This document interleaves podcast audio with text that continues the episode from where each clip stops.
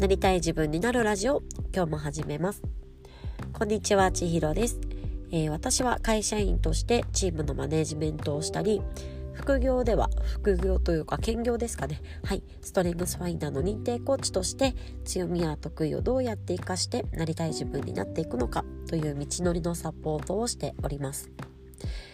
でこのラジオでは日々の気づきや学びについてのお話やストレングスファインダーについてご紹介をしております。えー、もう3月も終わろうとしておりますが皆さんはいかがでお過ごしでしょうか？なんか3月末だけどまだ寒い日がすごい続いていたりしてでもあったかい日もあったりしてなんか私の体というかリズムというかがなんかあんまり春になりきれていない感じがするというかなんか春に向かって伸び伸びできないちょっと風邪気味だからかなっていうのも感じております。で今日なんですけれども実はですねあの自分軸とナラティブというお話で、えー、最近受けたデザイン思考アート思考のセミナーのお話をまとめてこうアウトプットしようと思って一度この録音をねしたんですけれどもこれちょっと言い訳じゃないんですがあの朝8時からさっき9時半過ぎくらいまで仕事をした今帰りの途中でこのラジオをちょっと撮りたくなったから撮ってみたらあの本当に頭が回んなくてもうずっとダラダラダラダラ喋ってちょっとまとまらなまとまらなかったので一回諦めました。そして新しく今こちらを撮り直しているところでちょっとね説明したいんだけどうまくできそうにないのでちょっとまた改めてさせていただきます。で今日はねじゃあ何を撮っているのかなんですけれどもあの一つワークショップをしたいと思い至ったのでそれのなんかもし興味あるよっていう方いたら是非一緒にやりませんか？というお誘いです。で何のワークショップかなんですけれどもこのテーマにあるナラティブのワークショップになります。でこれはですね私が受けたあのデザインアート思考のセミナーの講師である柴さんという方がいらっしゃるんですけれどもに教えていただいたやり方で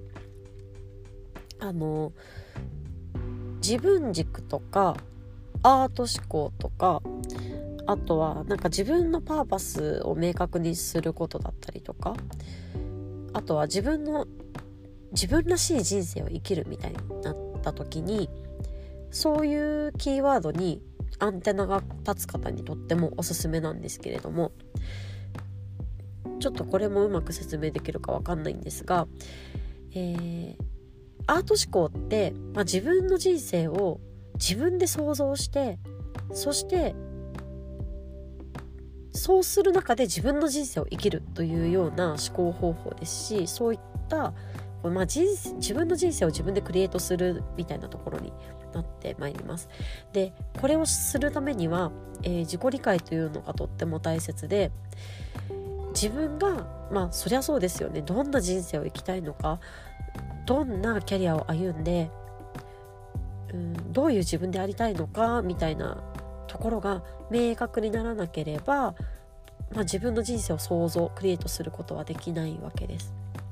じゃあどうやってそのじゃあ自分の自己理解とか自分軸みたいなものを作っていくのかという手法の一つにナラティブがおすすめというのがあります。でこのナラティブというのは物語という意味なんですけれども、えー、ストーリーの物語とはちょっと違って語り手が自分で自分が主人公でこう自分で自分の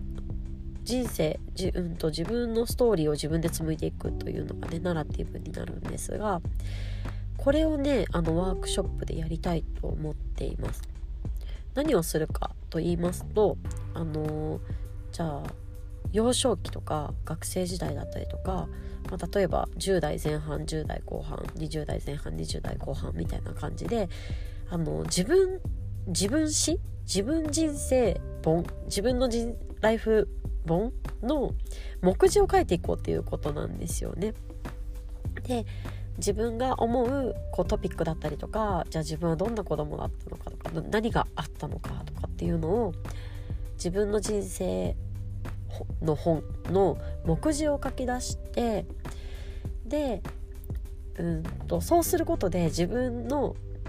ナラティブですよね物語を紡いでいきたいんです。でこれをすることで何ができるのかなんですけれども、